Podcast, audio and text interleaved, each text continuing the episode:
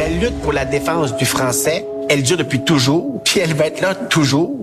La présence du français au Québec est fragile. L'anglais est de plus en plus attractif. C'est encore perçu comme une langue prestigieuse. Et le français, pour ça, est un peu en perte de vitesse. Je n'ai absolument aucun doute que le français va survivre au Québec pendant des siècles. À Montréal, je suis pas prêt à dire la même chose. Qu'est-ce qui menace vraiment notre langue? On a de nouveau l'impression que l'anglais, c'est la voie de promotion sociale. Et qu'est-ce qui l'attend dans l'avenir? Ces gens-là ne voient pas l'utilité d'avoir un nom d'entreprise en français. Est-ce qu'on est en train de se tourner vers l'anglais pour de bon, de capituler devant cette langue? L'anglais, c'est la langue de l'argent, encore aujourd'hui. Oui, je vais être honnête. On a augmenté d'un cran la tension linguistique au Québec. On sent ça. Ce serait quoi les conséquences de perdre notre langue? Parce que oui, on parle encore français au Québec. Mais pour combien de temps encore? Oui, la musique est dramatique, mais la situation est dramatique, la situation du français, sortes de raisons.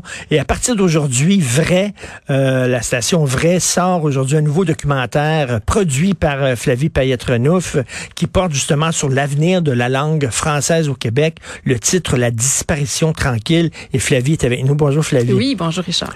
Euh, ta grand-mère, dans les années 80, Lise Payette avait, euh, avait sorti un documentaire qui était réalisé par Jean-François Mercier. Je me souviens de ce documentaire-là. Et que ça avait fait jaser à Oui, l'époque. disparaître.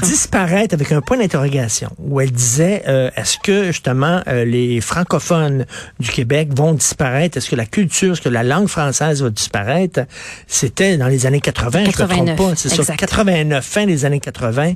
Euh, la disparition tranquille, c'est pas pour rien que tu as utilisé euh, disparaître dans ton titre. hein? Sincèrement, au départ, j'y avais pas pensé. OK. Mais c'est sûr que j'ai ça en moi. Hein. Pour moi, la langue française, la défense de la langue, depuis toujours, ça m'habite. Et- c'est- Et, et, et je constate que 30 ans plus tard, euh, c'est plus vrai que jamais. C'est- ok, et- et- écoute, je vais faire une généralité et tu vas me corriger si je suis, je suis dans le champ. Tu as dans la trentaine. Mhm, 34 ans. Tu as 34 ans. Euh, je- bon, de- du haut de mon âge, il me semble que la défense française, c'est une affaire de vieux.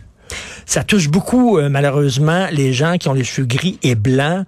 Et on dit que les jeunes s'y intéressent pas euh, tellement. Est-ce que c'est vrai ou c'est un cliché? De dire Euh, Je ne pense pas que c'est un cliché. J'ai l'impression que les luttes ont tellement bien été faites. Euh, Aujourd'hui, quand on est francophone, on a l'impression que toutes les portes nous sont ouvertes. hein. On voit les succès, le Cirque du Soleil québécois. On se dit, c'est fantastique. J'ai accès à tout. Euh, je ne suis plus euh, réduite à penser que je vais travailler dans une shop comme nos grands-parents. Donc, euh, on se rend peut-être plus compte qu'il y a un combat, qu'il y a une menace pour notre langue et notre culture. C'est très drôle, hein, parce que c'est la même chose pour le féminisme. hein. Je Oui. reviens à ta grand-mère, qui était une féministe des premières heures, euh, qui a fait beaucoup pour, pour la femme au Québec. Et euh, là, les jeunes filles disent, ben c'est fait, le combat féministe C'est fait, c'est terminé, alors que, ben non, c'est comme à un moment donné, tu es victime de ton propre succès. Exactement. Tout à fait. On est victime de notre propre succès. Donc, euh, les jeunes se disent, mon entreprise, elle va porter un nom en anglais tout de suite parce que je vise le marché mondial. Je, je vois plus de limites. Et on se rend pas compte qu'en faisant ça, ben, partout, on se promène à Montréal. Les bannières sont rendues en anglais. On se fait accueillir en anglais. On nous donne des menus en anglais. Et, et, et c'est quoi le message qu'on envoie? On envoie le message aux gens que la langue du pouvoir au Québec, ben, c'est de redevenu l'anglais. Et là, bon, euh, on cherche un bouc émissaire, puis euh, entendu euh, les, les, déclarations de François Legault ces temps-ci. Euh, bon, on va viser l'immigration non francophone. Qu'est-ce que tu en penses de ce discours-là? Ça fait peut-être partie du, du problème, mais c'est pas le problème. Je pense pas que c'est le problème. Je pense que c'est à nous de prendre soin de notre langue. Puis c'est sûr que quand un immigrant il arrive ici, puis qu'il voit que bon, on est une, une euh, un Canada bilingue, que l'anglais c'est c'est ce qu'il faut pour réussir, qu'on a des très bons cégeps, des très bonnes universités en anglais. Il se dit moi, si je veux réussir, si je veux que mes enfants réussissent, ça va se passer en anglais. Donc après ça, c'est à nous d'envoyer le message que ben non, on est fier de notre langue, on la chérit, on en prend soin, puis venez avec nous parler français. Donc moi, j'ai l'impression que c'est nous qu'il faut qu'on se regarde dans le miroir. Là. Mais tu sais, souvent quand je suis avec mes enfants, puis euh, je me fais servir en anglais dans un commerce et je demande à être servi dans ma langue, mes filles et mon garçon roulent des yeux. Papa, tu fais un scandale, arrête. Puis là, ils ont honte au bout de tout ça. Là. Tu réagis comment, toi, quand on, s'adresse à toi seulement en anglais dans les Ah commerces? ben moi, je parle en français. Moi, c'est sûr. Moi, je vais toujours répondre en français, puis euh, euh, je vais demander à avoir un menu en français. Moi, je suis, euh, je suis, je suis la Madame Gossante. là. La Madame Gossante. Mais il faut l'être. Oui. Et si, pourquoi si, si- euh, ma culture ne t'intéresse pas, pourquoi je te donnerais mon argent? Mais effectivement.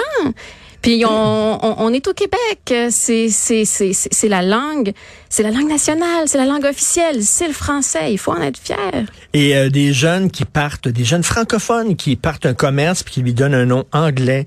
Tu vas sur leur site internet, le Ah, site internet fâche. est par défaut en anglais. Là, tu dois trouver l'onglet français qui est caché quelque part. S'il existe. S'il existe, etc. Et là, c'est nous, là, on tire dans le pied. Tout à fait. Ben on s'écrase, on s'écrase devant l'anglais.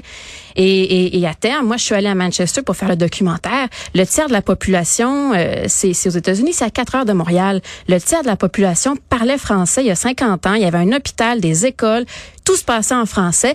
Puis 50 ans plus tard, il reste plus rien.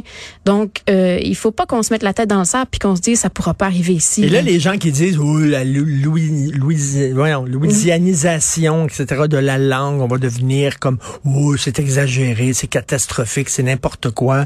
Euh, toi, tu dis non. Ben non. Ça peut arriver, Ça là. peut arriver rapidement, là. Rapidement, en une génération. Et il y a une sociologue qui vient me parler, ça s'est vu ailleurs dans le monde aussi. Là. On n'y on n'y échappera pas si on fait rien. Flavie, euh, je reviens là-dessus, puis les auditeurs vont être tannés que j'en parle. Je m'excuse, mais moi, je trouve ça épouvantable. Je trouve ça catastrophique, vraiment. 2,5 millions d'analphabètes fonctionnels au Québec, le quart des diplômes universitaires, 63% des gens qui ont un diplôme de secondaire, 63% n'arrivent pas à lire un texte français jusqu'à la fin, décrochent après deux paragraphes. Voyons, ça n'a pas de sens. Ben ça, ça fait partie aussi du problème pour moi. Il va falloir s'assurer que l'éducation, que on parle bien le français, qu'on l'enseigne bien. Et euh, ça, pour moi, c'est certain que ça va faire partie de la, solution. Si on ne prend pas soin de notre langue, euh, éventuellement, ben c'est sûr qu'on, si on n'en est pas fier, si elle est pas solide, il faut qu'elle soit solide notre langue. Une fois qu'elle est solide, une fois qu'elle est belle, qu'elle est riche, ben après ça, je pense qu'on on peut être une langue forte à travers d'autres langues différentes et, et, et, chacune apporte euh, apporte au français. Malheureusement, on parle pas beaucoup d'éducation pendant cette campagne. C'est vrai. C'est le thème qui, qui semble absent présentement. Absolument pas. Donc, toi, euh, tu as eu cette idée-là de faire ce documentaire-là. Euh, pourquoi? Qu'est-ce qui t'a allumé? C'est quoi la bougie d'allumage? là? Moi, j'ai deux enfants, quatre ans et un an, et Hmm.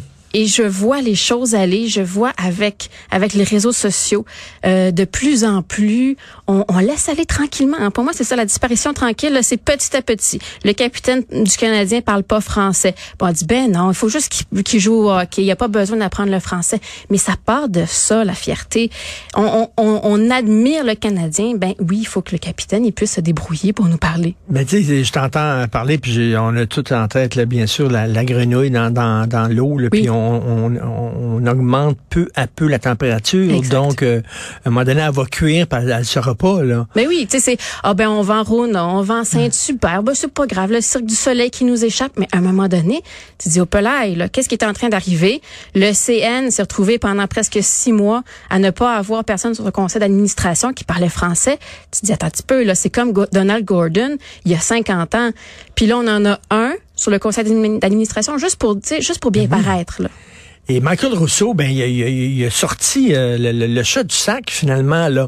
On peut vivre au Québec, euh, à Montréal surtout, euh, pendant 14 ans, grimper les échelons de la hiérarchie sociale sans aucun problème en ne parlant qu'en anglais. Oui, ben absolument. C'est un secret de polichinelle, là, mais lui, il l'a dit. Là. Oui, il l'a dit et euh, c'est ça. Je dis pour lui, c'est pour nous, c'est vraiment pour moi, c'est l'incarnation de ces gens qui ne s'en font pas et qui, qui qui ne nous respectent pas. Mais en même temps, si nous on ne se respecte pas nous-mêmes, pourquoi est-ce qu'ils nous respecteraient? Exactement. C'est extrêmement déprimant, c'est alarmant. Et moi, ce qui me déprime, c'est que nous-mêmes, on baisse les bras. Il y a une compagnie euh, au Québec faite par une femme d'affaires qui est extraordinaire, qui fait des, des, des produits, là, des shampoings, des savons pour le corps, qui s'appelle des Unscented Company, OK? Puis elle dit oui, c'est parce que moi, je veux avoir des clients partout à travers le monde, puis tout ça. Puis c'est parfait, puis ça fonctionne bien, et bravo. Le Cirque du Soleil, c'est connu partout à travers le monde. Il y a des Japonais qui disent le Cirque du Soleil. Il y a des anglophones qui disent le Cirque du Soleil. C'est correct, là? Oui, puis tu sais, le Crédit Suisse, euh, tout le monde dit Crédit Suisse. Euh, il y a cette fierté, je veux dire, Mitsubishi, on est capable de prononcer les noms, Ikea. C'est vrai. Et, et, au contraire, je pense que ça donne une belle couleur, puis on, on a ce petit, euh, cette petite impression, ok, ben on va, ah, c'est du suédois, c'est beau, c'est inspirant, et je vois pas pourquoi Oui. on devrait avoir honte de notre Tout langue. à fait. Non, non, c'est un documentaire là, important. Moi, ça me fait du bien. C'est de la musique à, à mes oreilles. Euh, c'est à partir d'aujourd'hui, à vrai, la disparition tranquille. Est-ce que tu es optimiste ou pessimiste? Ton, film, c'est de tirer la sonnette d'alarme puis allumer. Oui, je veux que les gens se réveillent. Je pense qu'il n'est pas encore trop tard, absolument pas. Mais il faut que les gens se réveillent. Puis je pense qu'il faut avoir des lois beaucoup plus fortes que ce qu'on a actuellement. Là. Et moi, j'espère, ce que je veux, c'est que ça ne soit pas des gens seulement sensibilisés à la question qui regardent ton documentaire. là. Si vous trouvez c'est exagéré, là, si vous trouvez, voyons donc, il n'y en a pas de problème. Puis tu sais, on revient tout le temps, oui, mais t'es contre le fait d'être bilingue. Moi, je réponds non. Je veux que mes enfants soient bilingues. Je veux que mes enfants, dans leur vie, parlent anglais. Mais institutionnellement, c'est pas la même chose. Absolument, oui. Euh, moi, je suis bilingue, je suis à la Concordia, là, je, je, je l'avoue. Absolument, c'est ça. Je suis fière de parler anglais aussi. J'ai des bases espagnoles. Je pense que le plus on parle de langue, euh, c'est c'est une richesse. Mais euh, il y a une différence entre, c'est ça, la langue qui est institutionnalisée, donc le- la langue d'affichage, la langue dans laquelle on nous reçoit et dans la langue de travail aussi. Euh, tu sais, Amazon récemment engageait en anglais. Ça, c'est des choses qui sont graves et qui envoient un mauvais message. il fut- il fut un temps où les artistes défendaient la langue française. Où c'est qu'ils sont actuellement? Je comprends que c'est important l'environnement. Puis oui, il faut en parler. Bien sûr qu'il faut sortir pour l'environnement, mais tu peux marcher, marcher de la gomme, et tu peux défendre plusieurs causes en même temps. Ben, je suis bien d'accord. Puis si, si on parle pas français, ben on sera plus là pour défendre l'environnement non plus. Tu sais, Ben oui. On va le défendre en anglais, malheureusement. Euh, merci beaucoup, euh, Flavie Payette-Renouf, pour ce documentaire sur, à vrai, euh, la disparition tranquille. Puis, ben, j'attends avec, euh, avec hâte ton prochain documentaire. Tu m'en as parlé un petit peu à demi-mot tantôt, mais tu me dis ça, avec Antoine Robitaille, on prépare peut-être quelque Wow. chose. ça va être hot. Non, ça va être chaud. Excusez-moi. Salut, Flavie. Merci Richard.